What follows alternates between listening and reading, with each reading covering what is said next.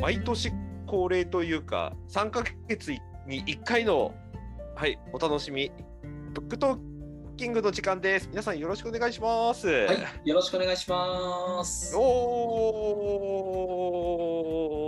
ーいやーもう年末やってきましたね、あっという間に。なんか毎回言ってて、ちょっと自分言って言ってて、ちょっと飽きてきましたけど、3ヶ月あっという間ですね。恒例のちょっとフレーズみたいな感じになっちゃうんですね。になってるんですけど、いや、でも、マジで本当に年末ってそういう感じだなっていう気はうんうんしてまして。ははい。というわけで、じゃあ自己紹介をします。じゃあはい私、今回、まあ、もう今回とかもう何回目だろう。はい。あの、今回のブックトーキングのパーソナリティ務めます。私、マイトです。よろしくお願いします。はい、よろしくお願いします。お願いします。でそして、はい。はい、西井です。同じくパーソナリティを務めております。よろしくお願いします。はい。よろしくお願いします。あゆうさん、お願いします。そして、そして、はい、そしてですね、僕、あの読書ゼミ、えー管理者やってて、で今日は一番の VIP 席であのこちらを観覧させていただきます。あの、リュウと申します。よろしくお願いします。はい、はい、お願いします。そうそう。僕と西地さんはね、ちょっとね、記念すべきイベントがあったんですよ、この間。あ、そうですか。へはい。ーあなんとなんで、ここに、ここ2年ぐらい、ずっとこういうやりとりやってて、初めてリアルで会いました。はい、西地さんと。初めて会いました。ちょうど1週間前ですよね。じゃあ、ちょうど1週間ぐらい前にやえーリアルで会いました。えー、マジっすか、いいっすね。はい、もう話したいことたくさんあったんですけど、今日のためにちょっと制御して、そ本に着いたですね。そそそうなんですよ。ちょっとそのイベントでお会いして、その後二次会で割と近い席で飲んでたんですけど、はいはいはい。本の名前1個出した瞬間に多分全部溢れてくるだろうなと思って、そうですなるべね。くその話をしないようにそこ の、はい、はい、やってました。はい、もうこの時のために、だと取っておきました。危なかったですね、ちょっと。そこで全部はい、はい、もう多分ね、スイッチ入ったらやばかったですね。まあ歴史の話ちょっと出てましたけどね。あまあそれは他の方とだいぶ喋ってましたけど、はいまあまあはいそれはそれはに歴史の話は出ていいんですけど、本の話はね、はいまあ、ここはネタバレしないようにしてあおこうとのはい。思っていたので、はい。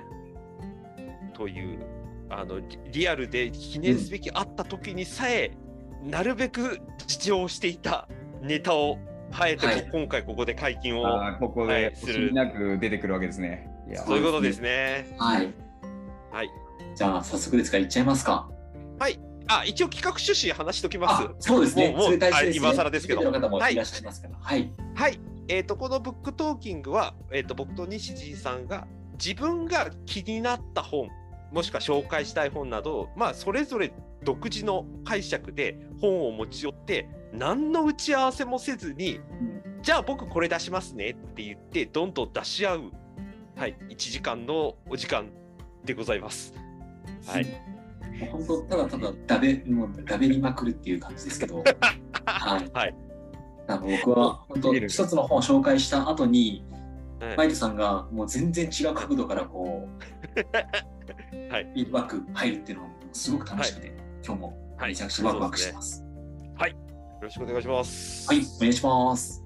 じゃあに西さんからじゃあ行きますか僕からいきますね。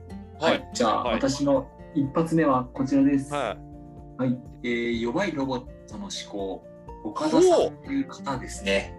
はいはい。この方、何かという、と、はい、はい。あの一人では何もできないロボットと共にコミュニケーションについて考えてみたっていうことでですね、まあ、ロボットを開発されている方の本なんですけど、例えば、はい自らはゴミゴミを拾えないゴミ箱ロボットであったりとか、はいはい。たどたどしく話すトーキングありっていう、もうだからロボットっていうと、まあ、ドラえもんみたいに、結構完璧なロボットを作っていくっていうのが多分主流だと思うんですけど、ではなくて何かこう不完全さを持ち合わせたロボットを作ることによってはいはいはい。そもそも人って何だろうっていうのをですね、うん弱い部分を作ることによって問い直される、まあ、弱くあっていいんじゃないかってこともですねこのロボットが問いかけてくれるわけなんですよ。まあ、それこそ自自らゴミを拾えないゴミ箱ロボット本当使えなくてただ普通にこはいうかかってあるロボットがですね近づいてくるわけなんですよ、ゴミの近くに、はいはいはい。はいはい。でも自分で拾わないんですよね。なるほど。でペコペコペコペコし始めてで結局人がこう入れるわけなんですよ。あでもそれでもいいじゃないかいうようなところですね、しているわけなんですけど、はいはい。まあ、ある種不完全さっていうものが、なんか今の人のこの世の中って、うん。まあ、一人で自立することを求められるじゃないですか。でも、なんか自分自身の弱さを開示することによって生まれることっていうのを、やっぱりこのロボットから教えてもらえるし、うん。ある種、マイトさんがこの前ね、お会いされていた荒木さんっていう方と、はい。はい。あとは渡辺さんって方と、あと古典ラジオの深井さんがやっている中で作為性の話もあったと思うんですけど、ああはいありましたね。はい。はい。はい、このロボットもある種こう作為的ではないものが、なんか人のこう本来の姿なんじゃないかっていうことをですね、この弱さのところの追求をしてるわけなんですけど、はいでも僕一方この本の中でちょっと思ったのはこの作為的っていうのもある種の人らしさでもあるかなって思った時になんかここのロボットのそのあり方からもいろいろ考えさせられるなと思ったので、まあ、ぜひちょっとこの辺り話していけたらなと思って紹介させていただきました。なるほどな。これはでもなかなか難題っすよね。これを、なんていうかな、その、共存していくみたいなニュアンスで考えることもできるし、そういう存在を生み出してるのは人間だよね。やっぱりお前ら上から目線だよねっていうふうにも見ることもできたりするんで。。そうですね。はい。確かに。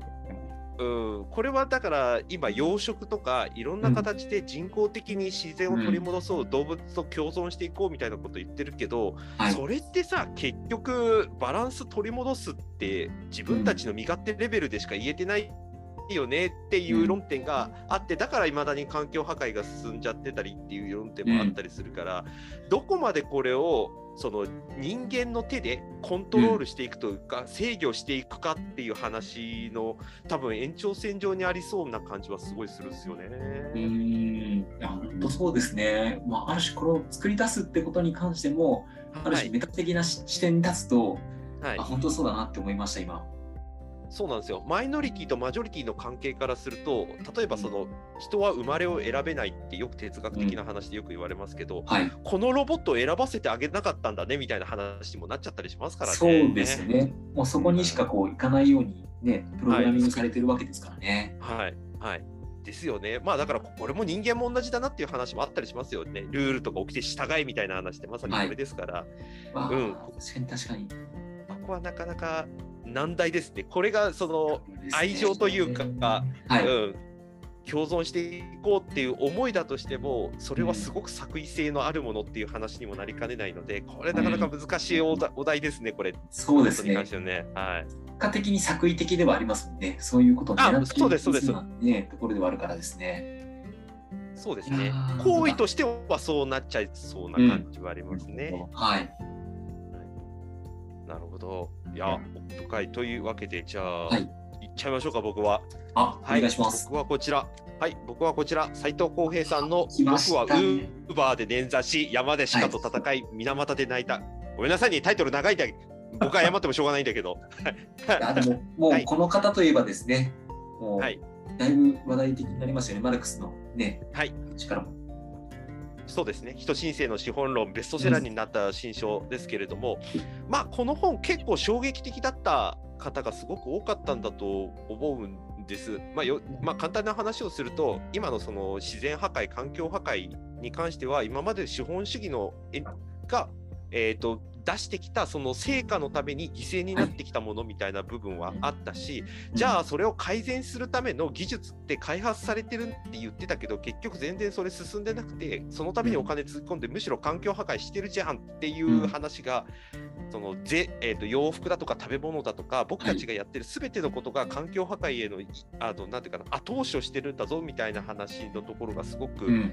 まあ賛否両論を巻き起こした本ですけれども一方でこの方はそうは言ってるけれども実地的に僕たちは何ができて何を考えなきゃいけないのかっていうことを、はい。えー、と現地に赴きたいみたいなお考えを持ってたらしく、うんそこに新聞の連載のお話があって、えー、と新聞の記事としてこれをのなんかエッセイ的な感じで連載してたのの、うんエッセイ集がこの本になりますね。うんうんああ、いいですね。人申請に比べるとまたとっつきやすいっていうか、具体的なエピソードが入りやすいなんかイメージはありました？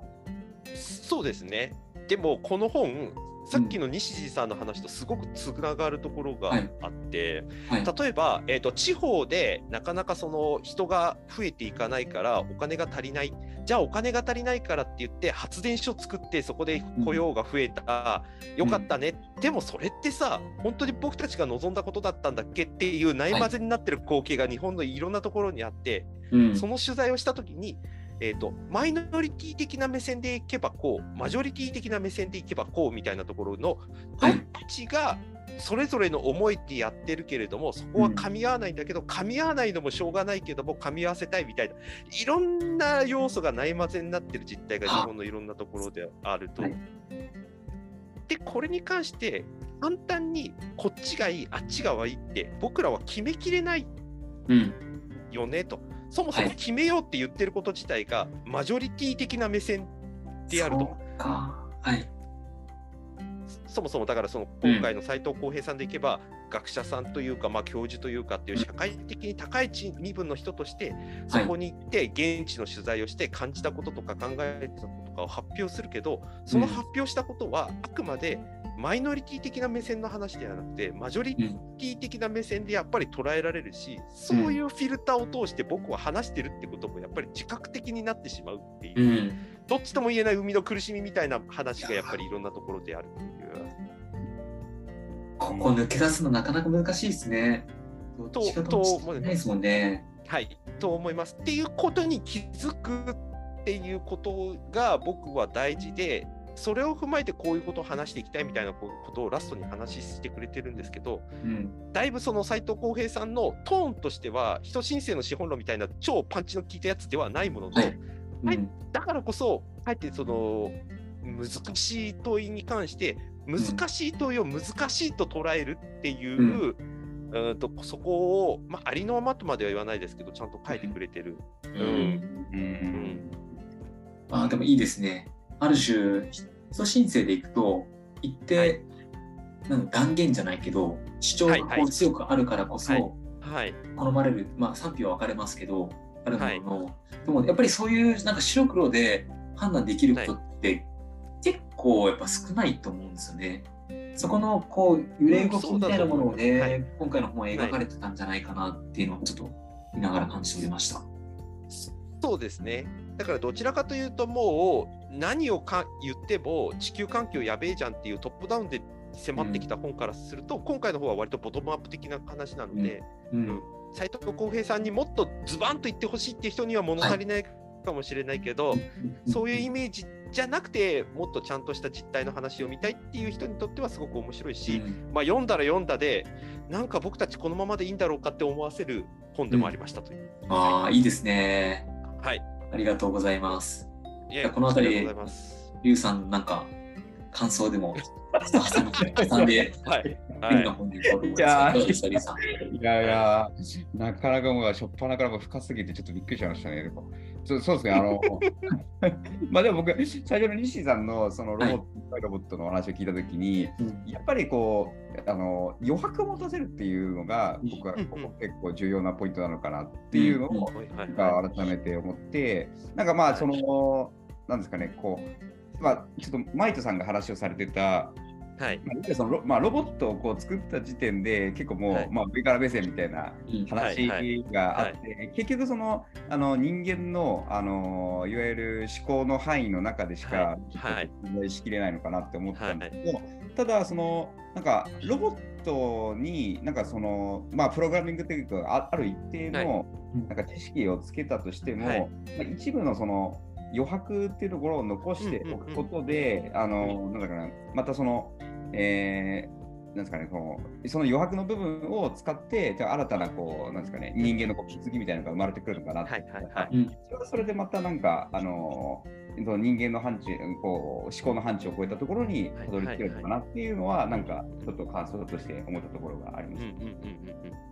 なんか、A、AI とかがあの将棋とかで、はい人間に打ち勝つこととかってあるじゃないですか。ありますね。はいはいはいとがなんかちょっと近いのかなっていうのが、なんか話を聞いてて思いました。うん、そうそうなそういう余白を人間が承認できれば多分そういう関係につけるんですよね。そうですよね。コントロール範囲の、まあ、要するにちっちゃい子供を目に見えるところで遊ぶには構わないけど、ちょっとでも外行っちゃったら許さねえぞみたいな感じにしちゃうと、うん結局同じ話になりそうな気もそうですするんで、ね。むああ、むずいでもそのですよ余白をこう広げていくっていうか、許容範囲を広げていくって、はい。ね、その世代でもあるじゃないですか。やっぱり。あそうですね。ね、そこはいの当たり前をこういかに崩すかって難しいところがありますよね。